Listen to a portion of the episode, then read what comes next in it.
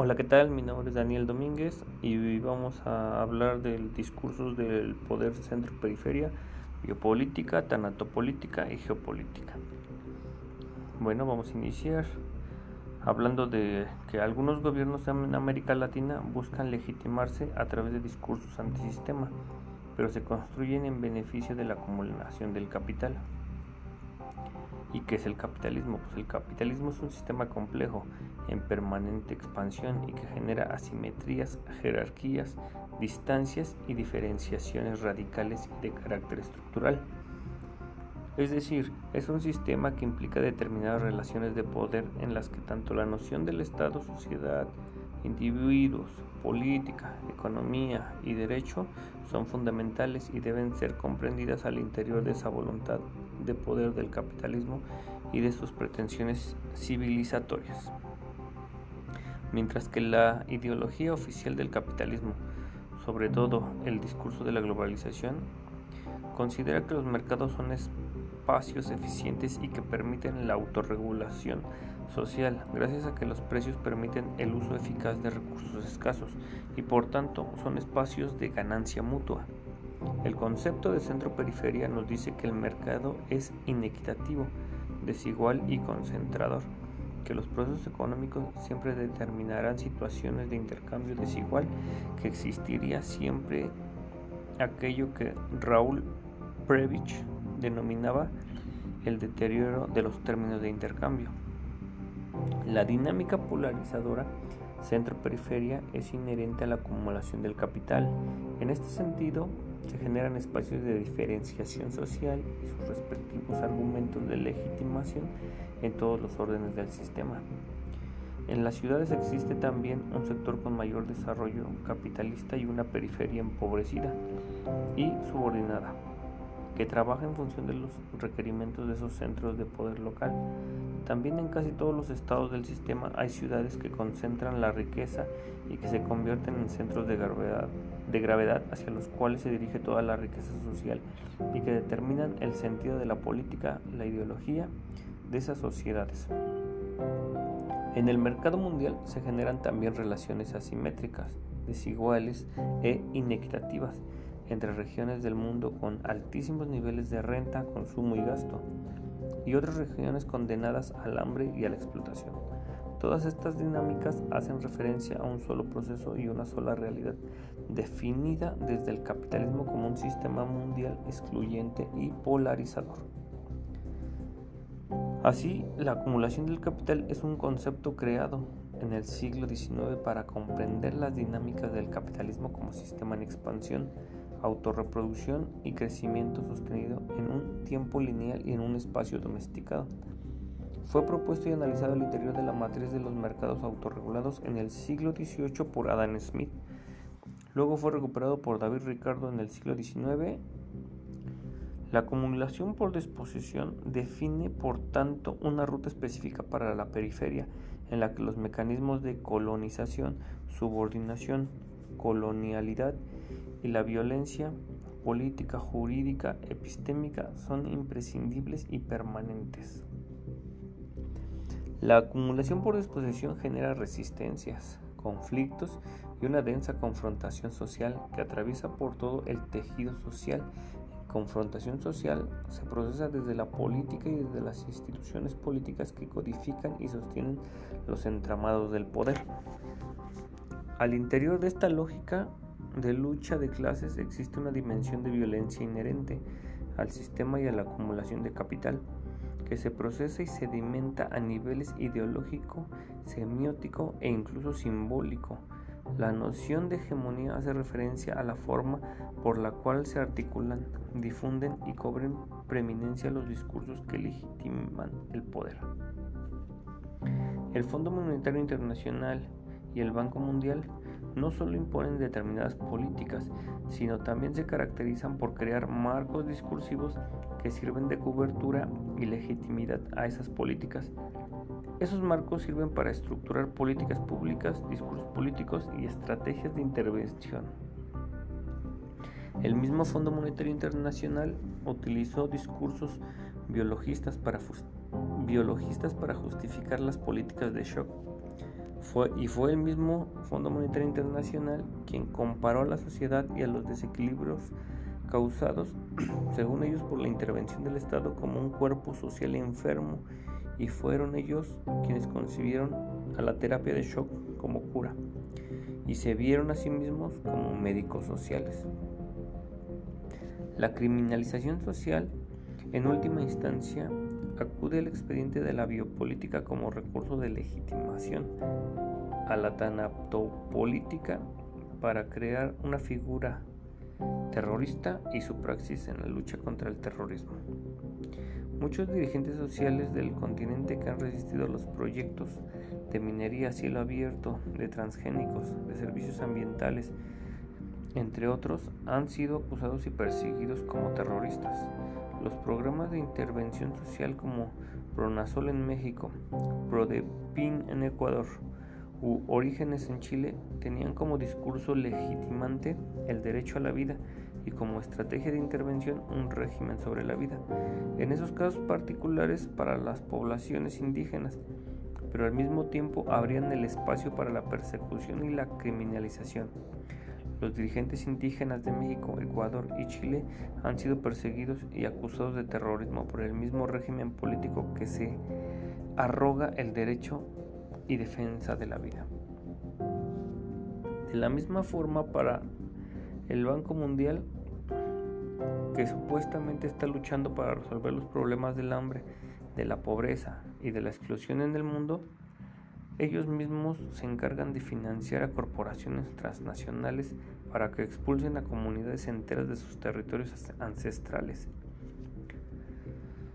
Pide al Estado seguridad jurídica para las intervenciones de estas mismas transnacionales. Presiona para la privatización del agua, de los territorios, de la cultura, incluso del genoma humano.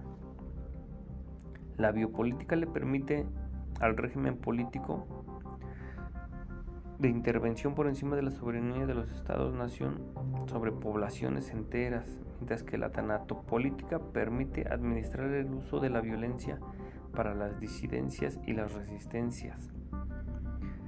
En el caso de la geopolítica, esta nación ha estado adscrita e inscrita en los términos físicos de la geografía, economía, cultura y política pero la práctica del Banco Mundial y del Fondo Monetario Internacional va más allá de los territorios y hace referencia de manera explícita a la soberanía y al Estado.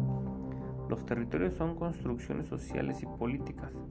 Romper la relación de los territorios con respecto a sus propias sociedades y a sus propios estados y hacerlos girar en la vorágine de la especulación financiera del capitalismo implica un trabajo de filigrana que pudo realizarse gracias a la reforma política del Estado y a las estrategias de la descentralización del Estado.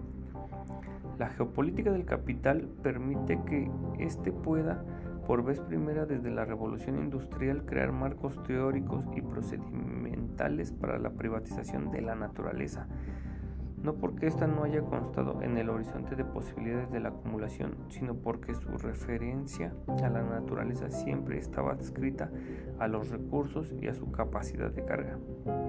Con el concepto de servicios ambientales, el capitalismo puede privatizar algo tan etéreo como la belleza escénica y algo tan concreto y fundamental como el agua pero los servicios ambientales deben ser puestos en la trama de la biopolítica y la tanatopolítica, en el sentido que implican separar a los individuos y las sociedades de sus territorios y fracturar de manera irremisible sus formas de identidad ancestrales que la sociedad habían tejido en sus territorios.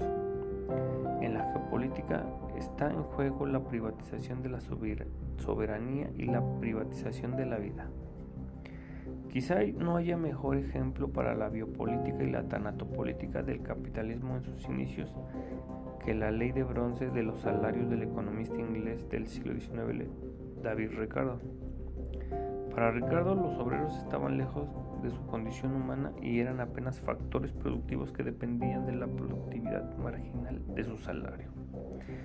En base a todo lo, lo visto en el tema, y llegando a poner un ejemplo del, del contexto social en el que me encuentro es una cosa preocupante debido a que estos centros periferia que vienen siendo como como el epicentro del capitalismo porque ahí es donde se concentra los mayores recursos es, es complicado para las personas que viven fuera de la, del centro, en la periferia, porque por lo regular en todas partes existen existen rezagos económicos económicos de educación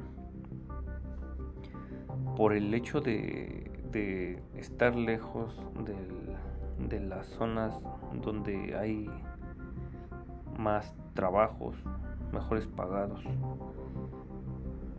más escuelas, más hospitales, más centros de salud. Y en las regiones como en la que se encuentra mi población, que es una zona rural otomí, las condiciones de vida son precarias para, para la mayoría de la gente, hablando de un 60% en cuestión de, la población existente. Eh, todo esto creado por la voraz, por la llamada capitalismo, debido a que desafortunadamente el, el dinero es un, es un valor, es un valor, es un valor que, que mueve que mueve todas las cosas en, a nivel mundial. El dinero puede hacer que los gobiernos